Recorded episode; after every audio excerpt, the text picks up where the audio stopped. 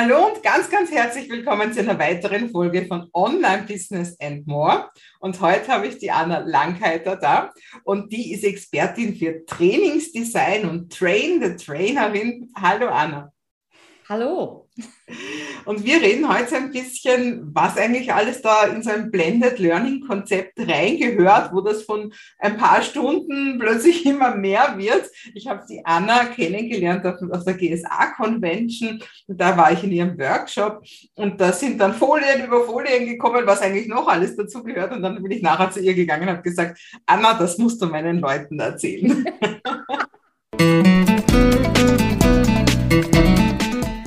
Hallo, mein Name ist Maike Hohenwarter und ich unterstütze dich bei deinem Online-Business-Aufbau und auch bei deiner Persönlichkeitsentfaltung. Denn das eine geht nicht ohne das andere. Und jetzt wünsche ich dir viel Spaß. Ja, gehen wir zuerst einmal kurz zu dir. Das ist ja jetzt eher, das ist jetzt eher ein neumodischer Beruf. Also Trainingsdesign hat es wahrscheinlich vor 50 Jahren noch nicht gegeben. Wie bist denn du dazu gekommen? Was ist denn da die Geschichte dahinter? Warum hat dich das interessiert?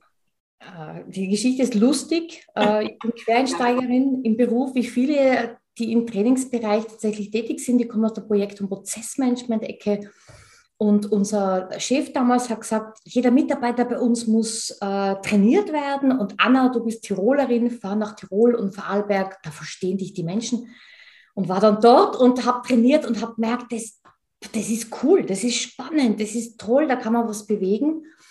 Und das Konzept war aber nicht so toll, das war auch noch, noch nicht von mir. Und dann bin ich zurückgefahren und habe gesagt, trainieren finde ich total interessant das nächste Konzept mache ich und schwuppdiwupp hatte ich den gesamten Trainingsbereich übergestülpt und habe angefangen mit dem, was ich gespürt habe, gefühlt habe, zu trainieren, Trainings zu entwickeln, aus dem Amerikanischen zu übersetzen, interaktiv zu machen.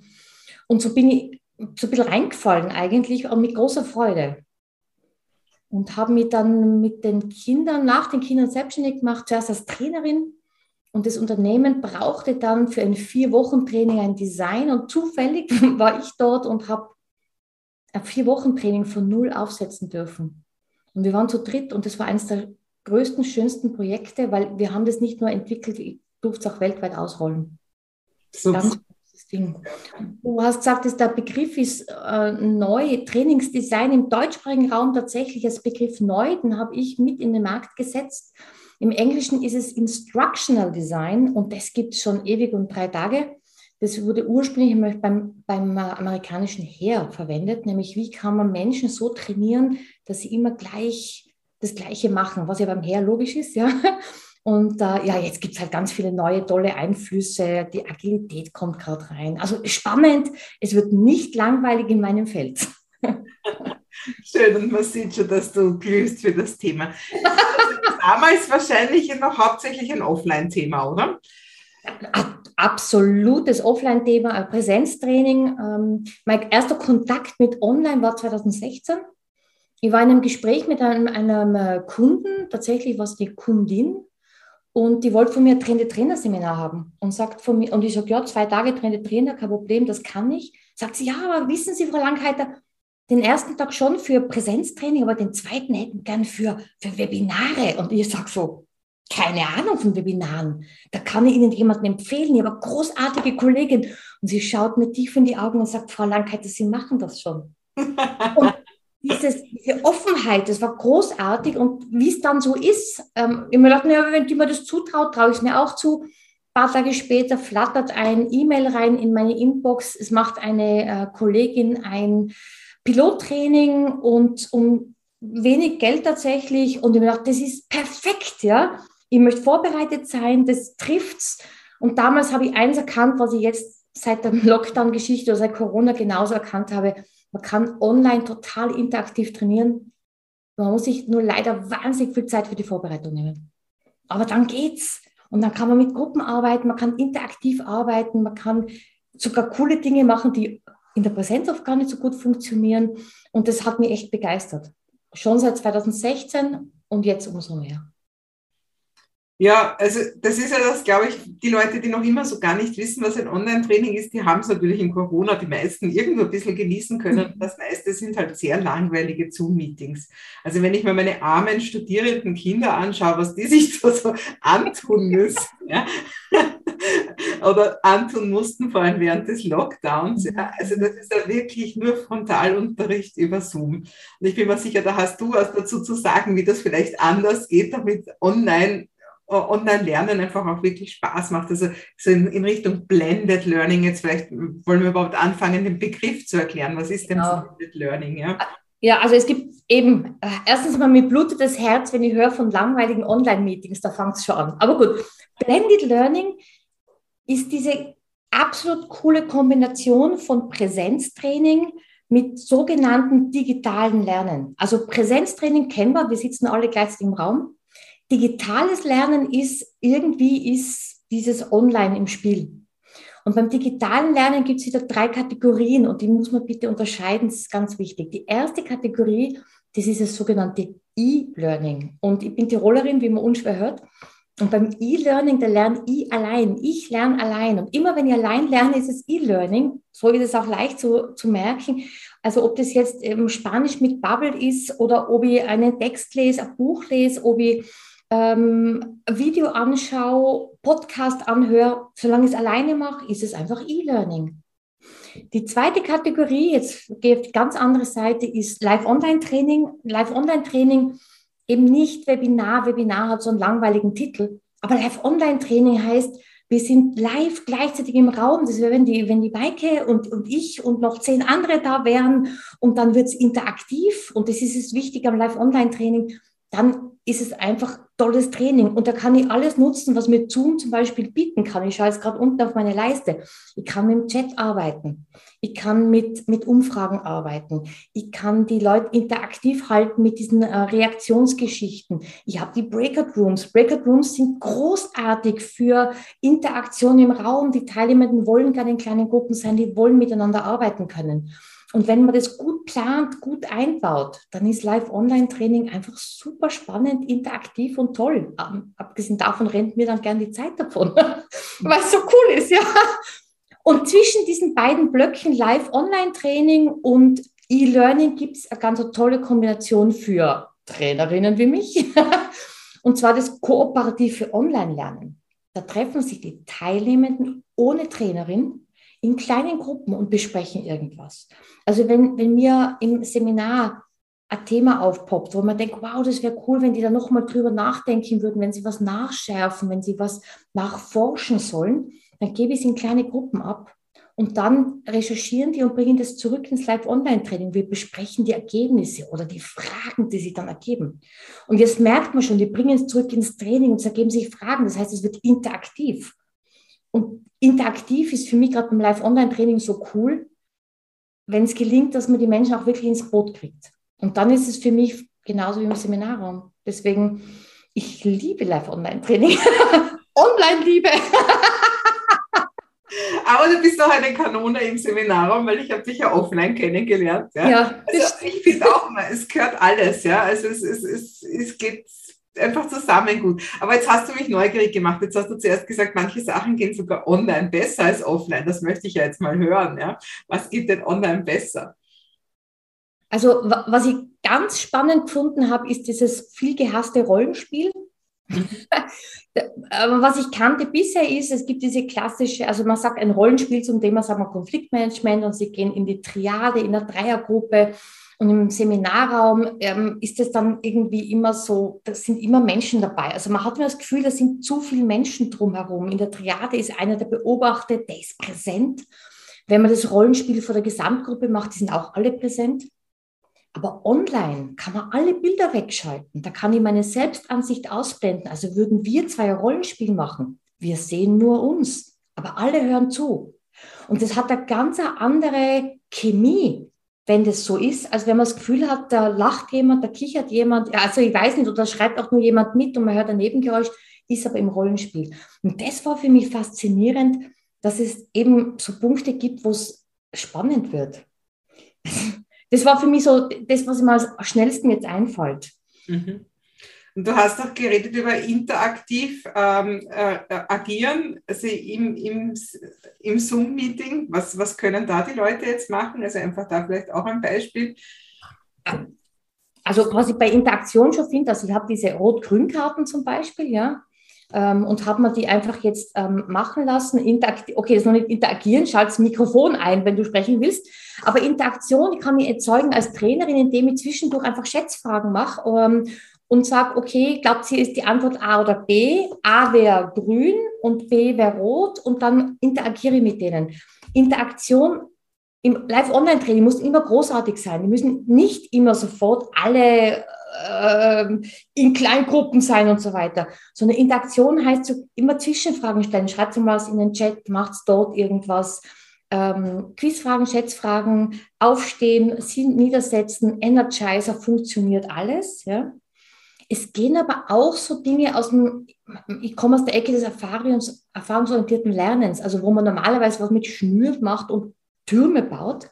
Solche Dinge gehen auch online und das ist total spannend, weil die oft anders funktionieren. Man muss viel mehr planen, viel genauer planen, aber die Emotion kommt genauso hoch.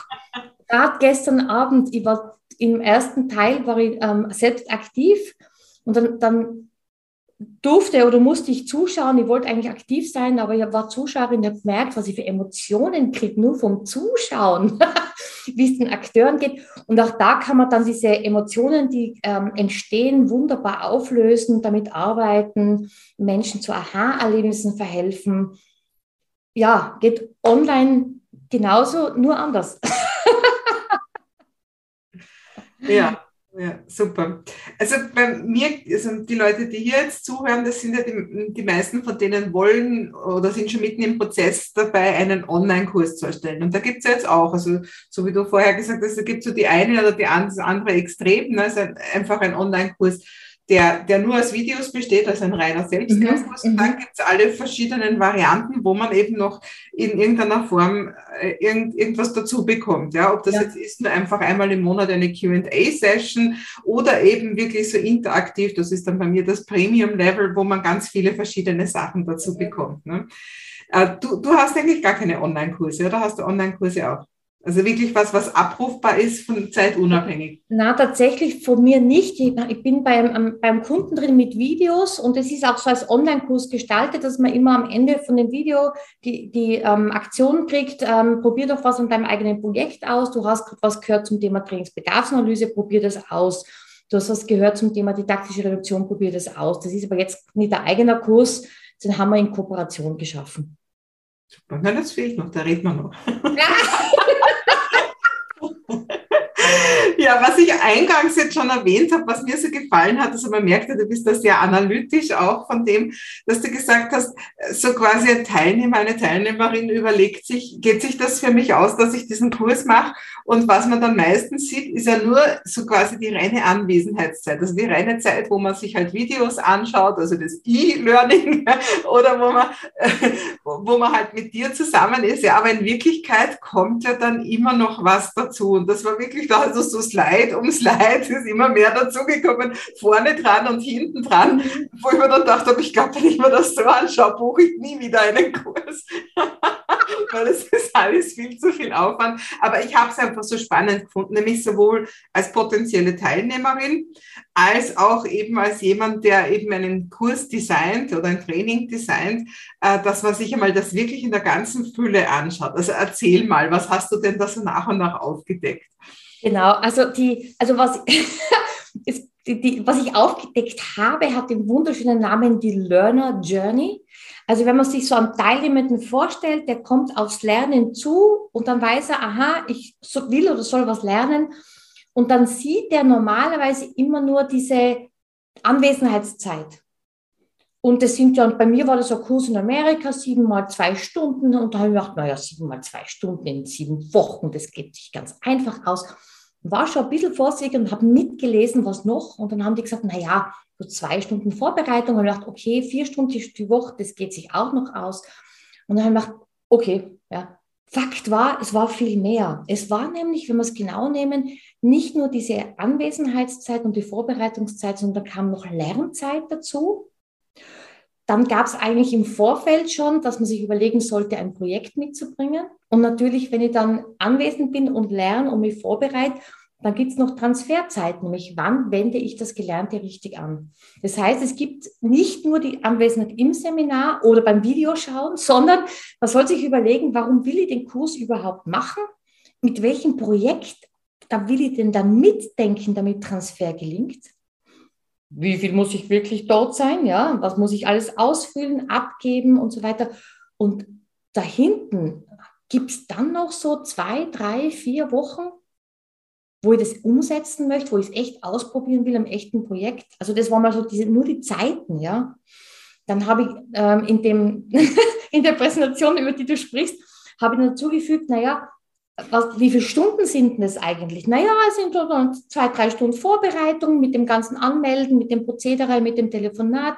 Dann eben diese anwesenheitlichen Lernzeiten. Wo buche ich mir denn das ein? Wo schnipsel ich mir denn das weg? Wo kann ich es in meinen Kalender einbauen? Aber dann auch so hinten in den Kalender reinschreiben. Vier Stunden Blöcke jede Woche, über ein paar Wochen lang, vier Stunden nur zum Umsetzen. Hm. Und dann in der tollen Tabelle war dann noch, ah ja, wer ist eigentlich noch beteiligt? Ja, das bin ja ich. Okay, ich bin die Lernende, klar. Aber dann ist es ja oft in, in Kursen, ist es dann der, der Chef, der Manager, der mitreden muss, dass man sich Zeit nimmt, wenn es Arbeitszeit ist. Dann könnte es sein, dass die, naja, da gibt es vielleicht so betreuende Kinder. Das heißt, wo knapp sind wir denn die Zeit ab, wenn da noch Kinder sind? Was ist, wenn ich, wie es bei mir äh, ist, zu betreuende Eltern noch mit drin sind, ja, wo man sich überlegen muss, uh, wenn ich da ja jedes vierte Wochenende dann gar nicht da bin, wie schaut es denn dann aus? Dann gibt es noch Kollegen, die die Arbeit übernehmen müssen. Also dieses Einplanen, wer ist von meinen Trainings tatsächlich Projekt betroffen und für wen hat es Auswirkungen, ja? Und jetzt, weil du lachst so, jetzt fällt mir nur ein, hat man einen Hund, mit dem man Gassi gehen muss, ja, das muss auch passieren, ja? Also das war für mich so spannend und entstanden ist die Idee dieser Learner Journey, wo ich eben die Trainings, die Zeiten und die die Stakeholder, die Betroffenen reinnehmen, das ist entstanden in der Corona-Zeit, weil ich so lernlustig war. Ich wollte es alles lernen. Ich habe ein Training nach dem anderen gemacht und habe völlig vergessen, dass ich eigentlich Lernzeit brauche und vor allem die Transferzeit. Und ich habe mindestens drei Trainings ad hoc im Kopf, wo ich nichts umgesetzt habe.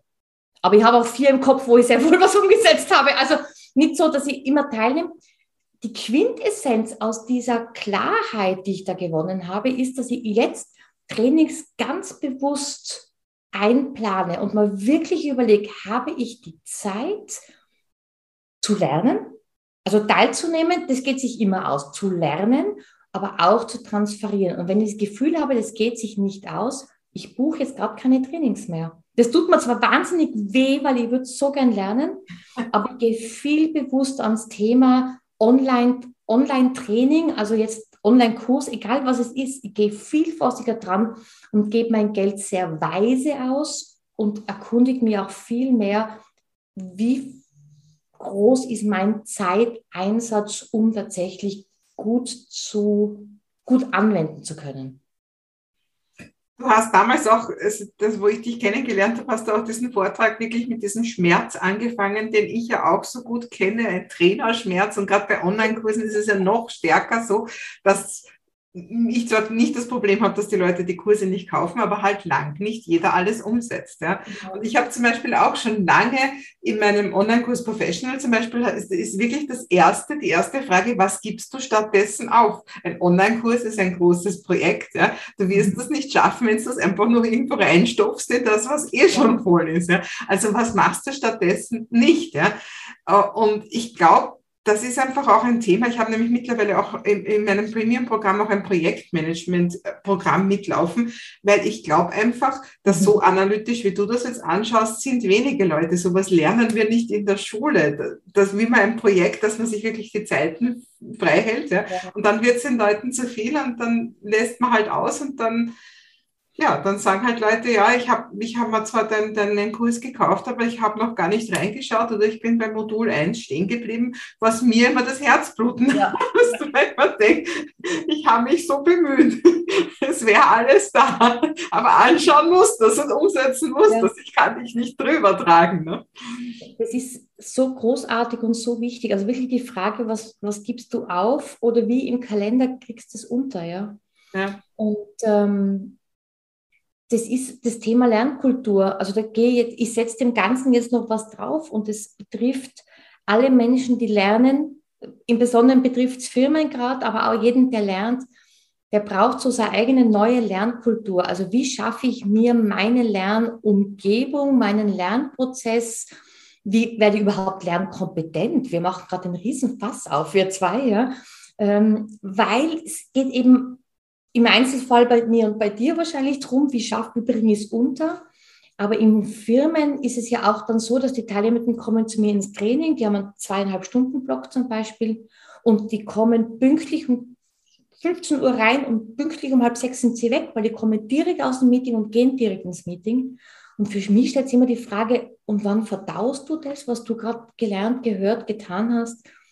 Und mir blutet das Herz. Also ich, ich bin ja. da voll bei dir, weil mir, mir, mir passiert halt mit diesen Live-Online-Trainings, ich habe so Lernstrecken, wo wir uns alle 14 Tage treffen. Und mir blutet immer das Herz und man denkt, Mensch, habt ihr Zeit zu verdauen? Ich habe übrigens da was Cooles äh, in dieser Corona-Zeit auch sicher nicht erfunden, aber eingesetzt bei mir oder eingeführt. Das ist die Coaching-Session. Und Coaching-Session gibt es dann immer bei den 14-Tagen-Training, ist immer dann dazwischen da dürfen Sie kommen und Fragen stellen. Und da kriegen Sie halt Zeit zu verdauen. Das, was im Training nicht passiert ist, dürfen Sie dann zu mir kommen und sagen, okay, welche Fragen habt ihr jetzt? Und dann dürfen die einfach querbeet fragen, etwas, was im Training vorgekommen ist oder nicht, ganz was anderes, was sie gerade beschäftigt und dann bin ich einfach da. Und dann merkt man auch, wenn einmal so Zeit ist zum Reden, da kommen auch viele Fragen auch im Nachgang. Ja. Also das ist auch meine Erfahrung. Also ich, ich habe verschiedene Kurse, die biete ich als Selbstlernkurs an, wo sie natürlich viel billiger sind oder mit Premium-Betreuung. Ja. Und der, die Erfolgsquote ist natürlich in der Premium-Betreuung viel höher, weil sie nicht nur mich immer haben, sondern auch meine Assistentin und, und vor allem auch einander. Das ist so was ja. Wertvolles, ja. Diese Gruppe, die sind sich gegenseitig so Spiegel auch, ja. Und, und Hede hat gestern noch gesagt, das kann er nicht und heute hat er das geschafft. Da mhm. muss das für mich auch möglich sein. Das sind eher mhm. unbewusste Vorgänge auch, die da stattfinden, ja. Also einfach auch da wieder die Gruppe die Gruppe einfach mehr in den Vordergrund stellen und, und, und ebenso wie du sagst, auch mit Breakout-Sessions und sonstiges, ja.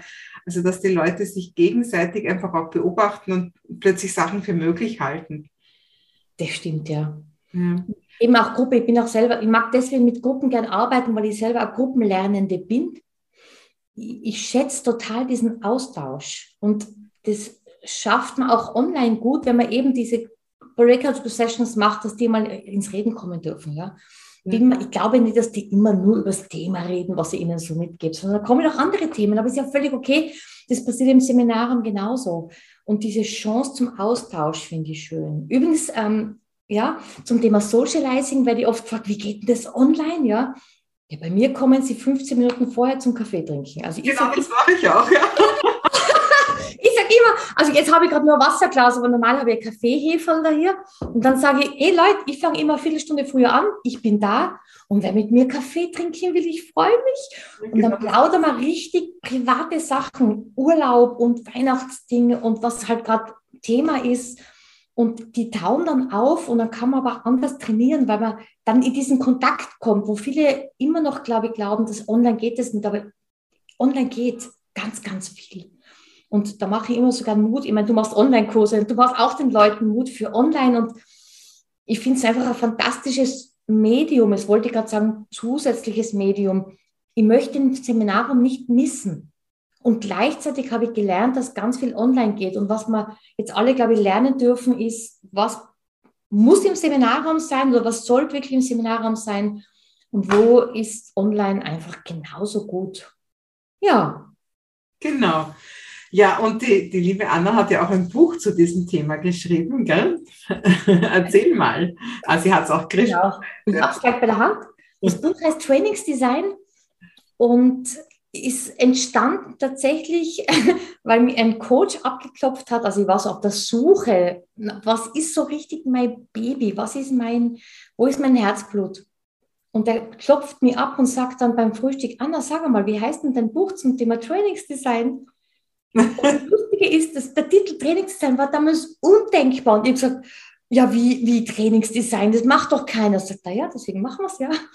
Und ja, und dann kam das Buch und das heißt wirklich Trainingsdesign, weil ich gemerkt habe, das ist so eine, eine Kunst, die fehlt, nämlich dieses im großen Denken von der Trainingsbedarfsanalyse, die eh fast jeder macht, ja, aber auch, wie kommen Inhalte, wie kann ich sie taktisch reduzieren, wie kann ich kreatives, interaktives Training machen und dann, ganz wichtig, Transfer, Transfer, Transfer. Wie kriegt man es hin, dass die Menschen eben nachher auch anwenden. Das kann sein, dass man total intrinsisch motiviert ist und natürlich alles umsetzt. Es kann auch sein, dass es gar nicht funktioniert, wie wir gerade besprochen haben. Und was können wir denn machen, damit die doch in kleinen Schritten zumindest anfangen umzusetzen?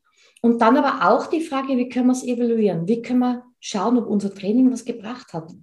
Und das Evaluieren fällt ganz oft hinten über.